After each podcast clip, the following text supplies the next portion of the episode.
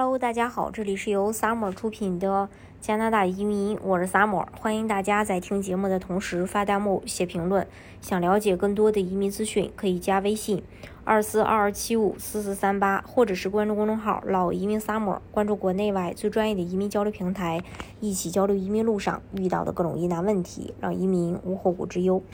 相信在快速通道候选池里的小伙伴，最近都收到了一份来自移民局的邮件通知。移民局要求各位申请人在二零二二年八月二日之前完成关于加拿大学历背景信息的更新。特别注意啊，如果不及时更新的话，很可能会影响异议打分，并错过被邀请的机会。当然呢，这里边也存在一些几个问题。首先就是是否这个通过面对面学习完成了至少百分之五十的学习或培训呃课程。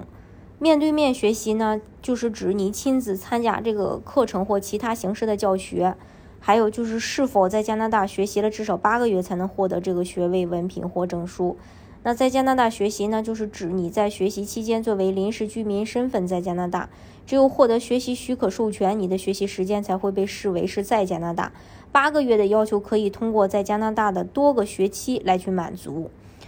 呃，第三个问题就是否全日制学习至少八个月以获得该学位文凭或证书。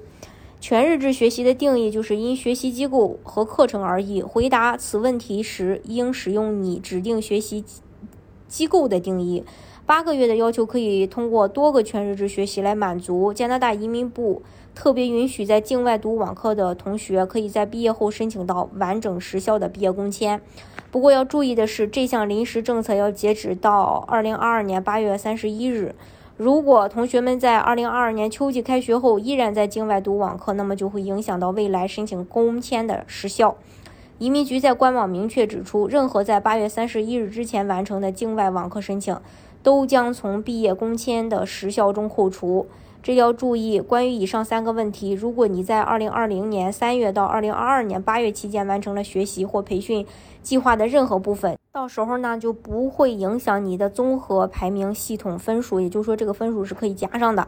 二零二二年七月六日，E 快速通道正式重启，到现在已经完成了两次的邀请，但这两次筛选的分数和邀请的人数都不太让人满意。虽然明年一月份。新的 C 十九法案即将生效，可以有机会无视 CRS 分数获邀，但随机性太大也并不稳定。想要快速移民，还要选择适合自己的项目。大家如果想具体去了解，呃，